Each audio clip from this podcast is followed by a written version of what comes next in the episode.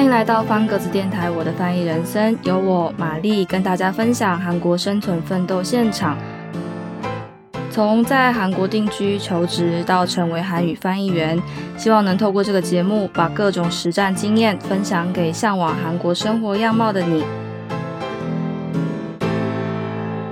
各位听众朋友，大家好，我是玛丽。我从二零一二年第一次踏上韩国这块土地。二零一五年毕业之后，再次来到韩国进修。毕业之后就一直定居在韩国，这一住就住了将近十年的时间。我从最一开始的考试院，到后来的楼中楼，几乎把所有韩国的住屋形态都住过一遍。我想受到韩剧的影响，应该会有很多听众朋友对韩国的房子很好奇吧。所以，我们在这一集就要来跟大家分享一下我的韩国居住进化史。为了让大家可以更了解今天的内容，我先简单跟大家说明一下韩国有哪些房子可以选择。好了，刚刚在开头部分提到的考试院，大家可能会比较陌生一点，因为它其实是台湾比较少见的房子的类型。但是如果上网用关键字稍微搜寻一下考试院，就可以找到很多相关的资讯。它其实顾名思义，就是为了准备考试的人而存在的一种住屋形态。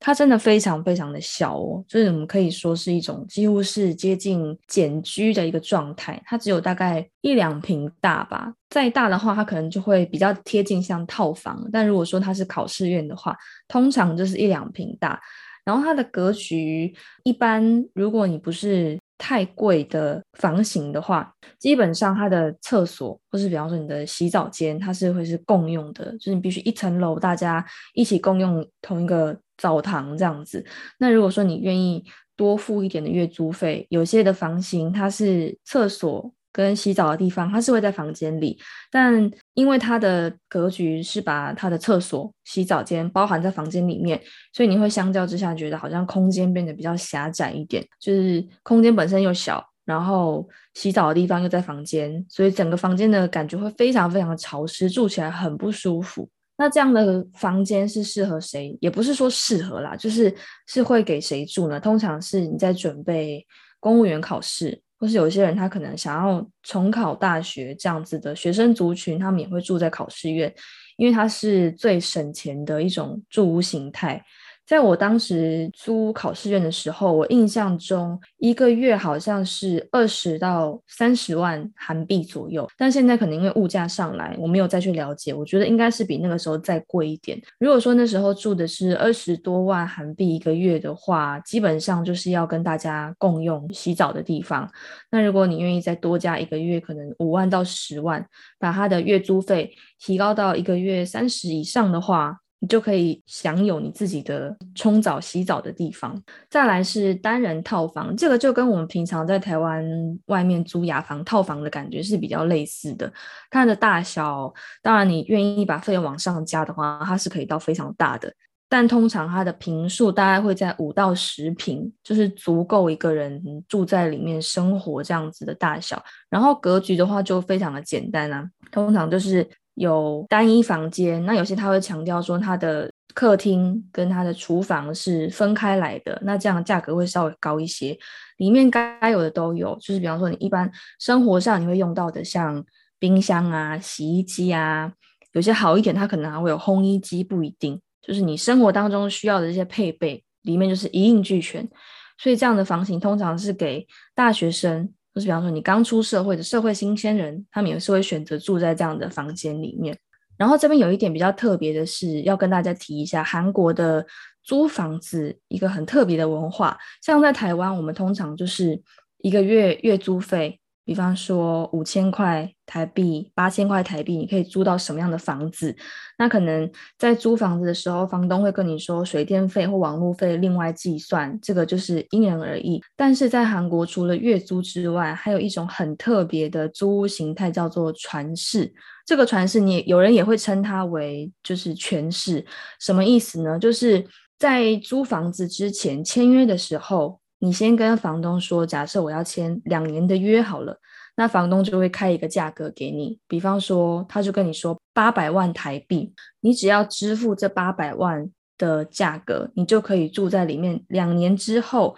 可以再把这个八百万拿回来。这是一个非常特别的租屋形态。我跟很多台湾的亲朋好友在讲这件事的时候，他们都觉得很惊讶，想说那这样不就等于住免钱了吗？因为你也不用再缴月租费，就是一开始的那一笔钱可能比较辛苦，但是你缴出去了之后，两年之后是可以再拿回来的。就是有这样子的住屋的形态，但是随着住房的市场慢慢的在转变啊，其实像这样子的全市传世的住房，其实比较难找，没有像以前房源那么多了。所以有的话，大家还是会尽量想要往这个方向去找，因为虽然一开始你要付的钱比较大一笔，但是相较于你整体两年算下来，其实是划算的。也可以看成是另外一种算是投资吧，因为等于你把两年的钱先存在那里，存在房东那里，两年之后再把它拿回来这样子。然后再来是另外一种叫做韩文里面叫做 opistel，我们说是住商混合大楼，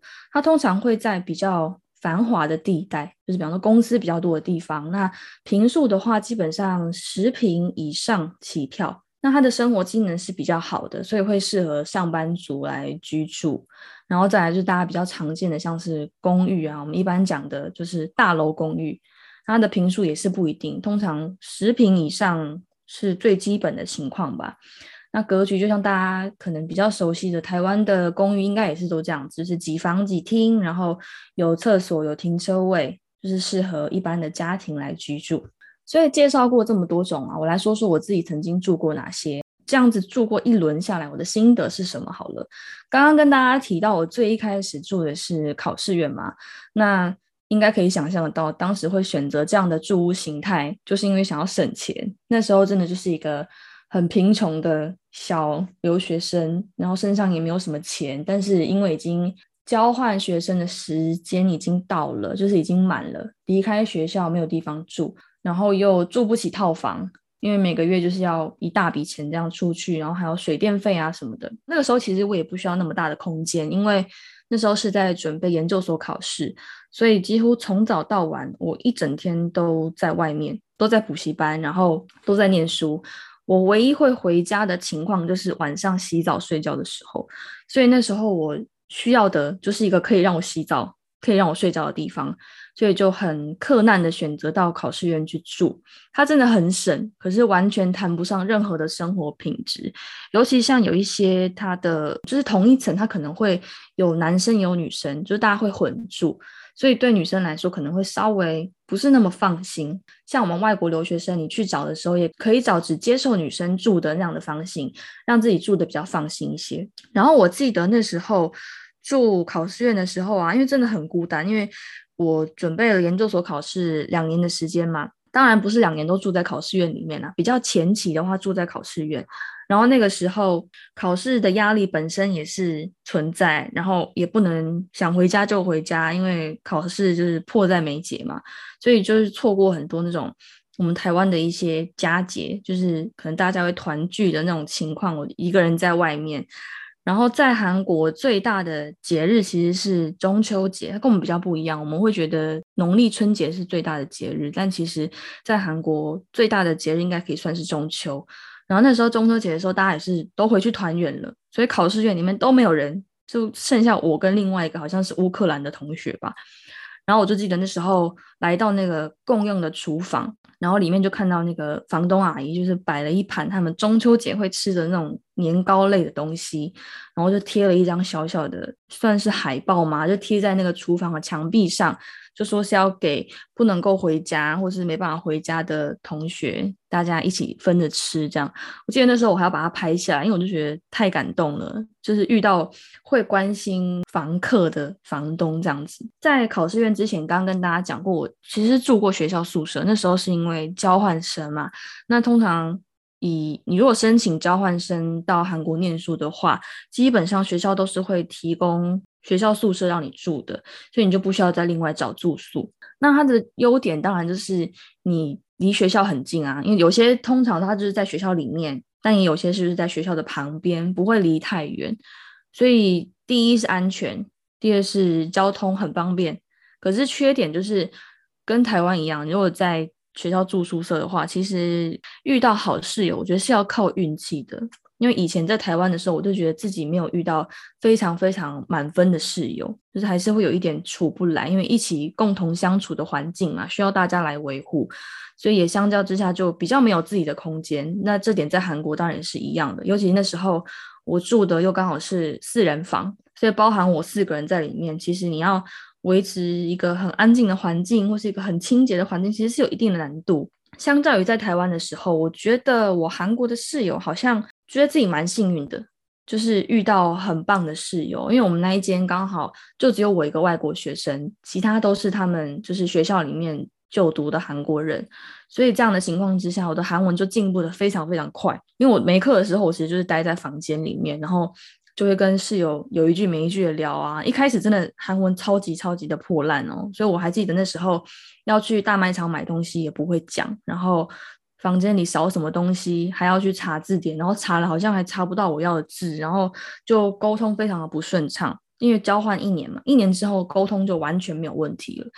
那那时候我记得我们就是不只是那时候跟室友相处的好了，我们就是那一年的期间，真的是把彼此当成很好的朋友。虽然年龄稍微有一点差距，但还是会，比方说庆生也是会啊，然后一起出去吃饭啊，甚至。到现在已经离开学校，我觉得应该快十年的时间了吧。交换应该是十年前的事情了。我们还是有保持联络，就是我们的群组还是在。然后像之前群组里面，就是其中一个室友他结婚了，在韩国结婚了，我们还一起去参加他的婚礼，所以一直到现在都有保持联络，就算蛮幸运的。然后再来，我曾经还在韩国住过楼中楼，楼中楼其实算是我自己一个小小的。愿望觉得好像不知道为什么住起来特别的有情调的感觉吧。然后那个时候是什么时候？就是在第二年准备研究所考试的时候。为什么我可以突然从考试院升级到楼中楼呢？一方面也是因为家人担心我住的不够安全，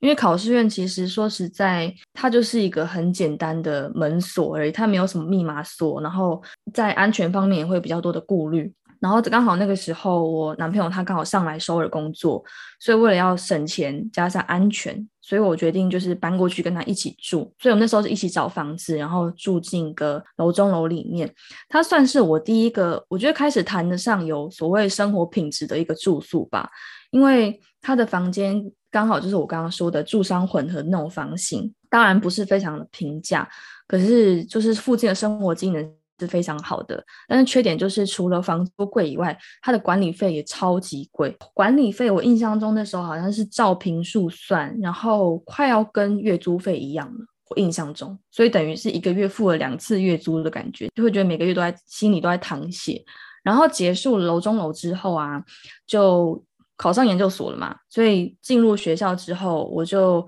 搬到离学校比较近的套房。那那个好处就是它的空间变得比楼中楼还要大，比较有自己的空间。因为它是我记得那时候住的是两房一厅，所以那时候我有自己的书房，就是在念书的时候比较有属于自己的空间。但是那时候住的套房，我觉得隔音好像不是很好。因为我们那时候是住在二楼，然后楼上的住户他们走路的声音跟聊天的声音都听得很清楚。我们那一栋是新盖的，所以就会想说奇怪，怎么隔音那么不好？然后我还记得那时候刚搬进去大概两个月吧，我就被那个楼上的噪音吵到不行，然后我就打电话给房东，跟他等于是沟通这件事情，我说可不可以请楼上就是稍微注意一下，小声一点。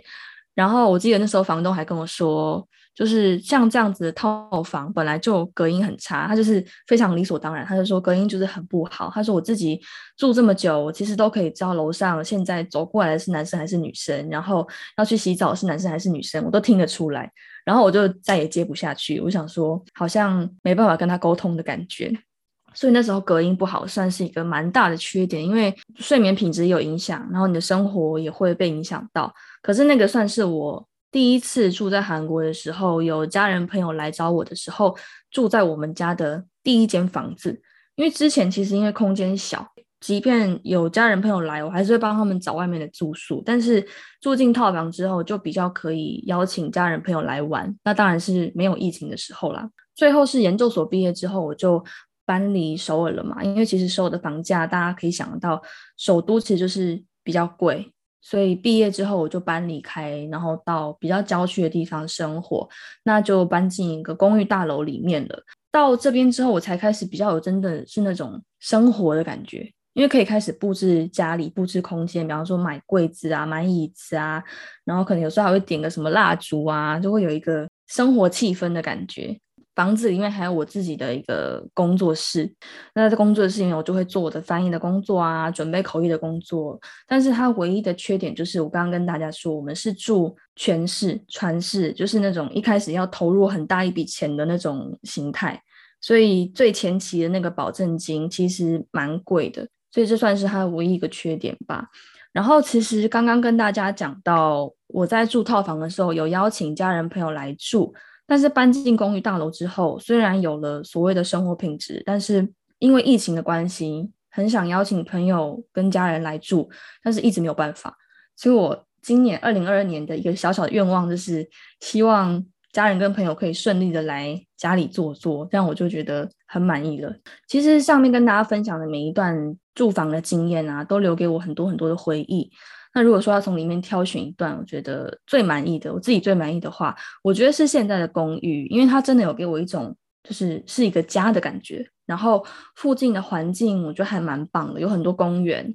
然后也有很多漂亮的咖啡厅可以去，所以真的很期待之后有机会可以邀请亲朋好友来来住，然后一起煮东西吃啊这样。然后最后，我也想要提供给一些可能会想要在韩国有居住需求或是找房子的听众一些关于选房子的建议。像我这样住这么久的时间下来，我觉得在找房子的时候，大家可以先去想好自己最重视的部分是什么。比方说，我可能有预算的考量，我一个月可能大家就是要支出多少钱，那扣掉之后我还有多少生活费，这个预算是要先考量的。再来是交通。你住的地方，你选的地方，它的交通机能好不好？因为不可能一直待在家嘛。虽然说现在疫情，大家可能少出门，但是如果你需要出门上班工作的话，你到工作地点会不会花你太多的时间？然后就是生活机能，附近的生活机能方不方便，适不适合住？那女生住起来会不会不安全？这个我觉得也是需要考虑的。